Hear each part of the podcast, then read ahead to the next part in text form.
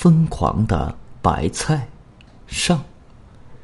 台北故宫有三件镇宫之宝：毛公鼎、东坡肉和翠玉白菜。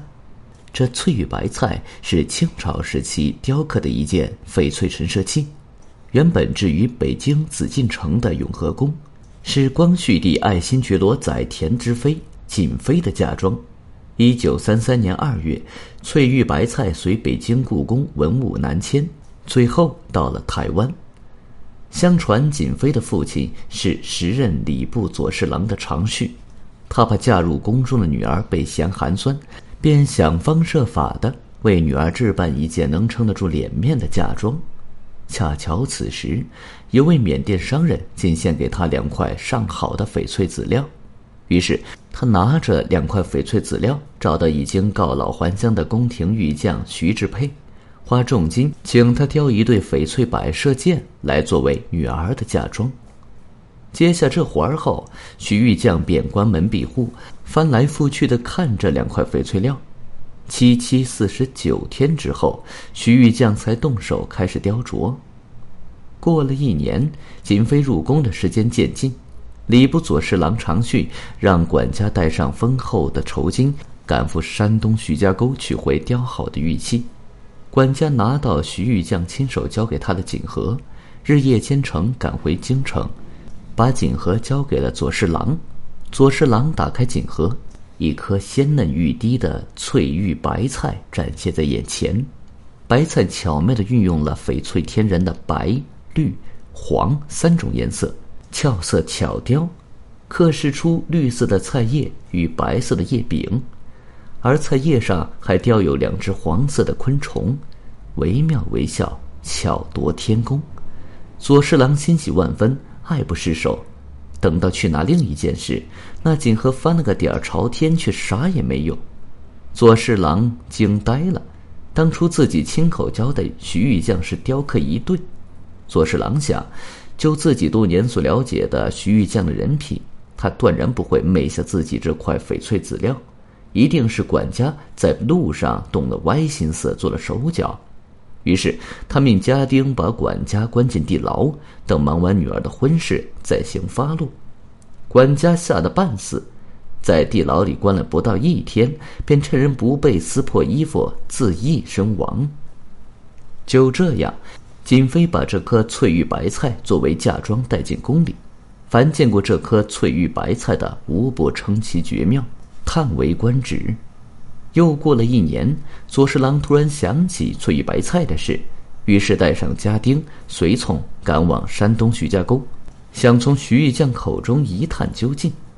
到了徐家沟，才知道徐玉匠已在半年前去世，坟头都已长满荒草。就这样，另一颗翠玉白菜的去向成了一个永远没法解开的谜。故事是卢局长到台湾旅游参观台北故宫博物院时听导游讲的。旅游归来，几个铁哥们为他接风洗尘。酒席上，卢局长把这故事讲给朋友们听，大伙听完哈哈一笑，没人把他当回事。宴中人散。有个人却留下没走，卢局长一看是天安集团人称安总的徐安。安总关上房门，附在卢局长耳边轻声问：“哎，哥，跟我说实话，是不是特想知道另一颗翠玉白菜的下落？”卢局长未置可否的一笑：“哎呀，巧了，我老家就在徐家沟，徐玉匠就是我的祖上。”我打小就听大人说过徐玉匠在宫里当差的故事。哥要是真心想找到翠玉白菜的下落，凭哥俩这么多年的交情，我就是赴汤蹈火，花再多的钱也在所不惜呀。卢局长心里清楚，安总这人是出了名的大炮，说起话来满嘴跑火车。再说，从导游口中说出的故事，没几个是真的。卢局长莞尔一笑，根本没把安总的话往心里去。没想到，两个月后的一个深夜，安总手捧着一个精致的木匣子登门了。木匣打开，卢局长被惊得目瞪口呆。一颗精美绝伦的翠玉白菜躺在金丝绒布中，大小、颜色、光泽跟在台北故宫博物院见到的那颗几乎一模一样。这、是从哪儿得到的？卢局长大惑不解。哎呀，卢哥，这东西虽说是绝无仅有，但我是合法得到的。安总神秘的一笑，还是你卢哥的故事起了作用。我按照故事的线索顺藤摸瓜，终于在福州闽西客家村寨找到了徐玉匠的第六代嫡孙了，一个须发全白的老头。跟老头软磨硬泡了十天，他才肯拿出宝物让我看了一眼，又跟老头磨了十天，条件逐级加码，才最终将宝物拿到手。实际上，卢局长对玉石之类的东西毫无兴趣，真正喜欢翠玉白菜的是跟卢局长一起到台湾考察的一位副厅长。这位副厅长以为官清廉而著称，唯一的爱好是收藏石头。在圈里被称为“石痴”，卢局长一直想方设法弄到一块好的玉石，借此来攀上副厅长这棵高枝。得到翠玉白菜后，卢局长第一时间电话报告了副厅长。副厅长此时正远赴欧洲考察，十天半月回不了国。为安全起见，卢局长把翠玉白菜放在家中大衣柜里面暗藏的保险柜里。保险柜重五百斤。用拇指粗的膨胀螺栓固定在水泥地板上，有密码、钥匙和指纹识别三重保护，只有卢局长本人和夫人郑老师两人能打开。沉浸在美梦之中的卢局长怎么也没想到，天不遂人愿，出门开了两天会，回来发现家里被小偷光顾了。仔细一查看，禁不住冷汗直冒，翠玉白菜不见了。卢局长虽说在外很风光，但家庭生活并不幸福。夫人已跟他分居半年，最近闹得要离婚。住的虽然是独门别院的别墅，但家里经常没人。安总曾几次提出要卢局长找个保姆，但局长家保姆实在不好找，要上得厅堂，下得厨房，更重要的是要嘴严，不明底细的还真不敢用。正想着这事。手机响了，卢局长一看是安总，对方说为他物色了一个不错的保姆，是安总的一个远方亲戚，马上带过去见卢局长。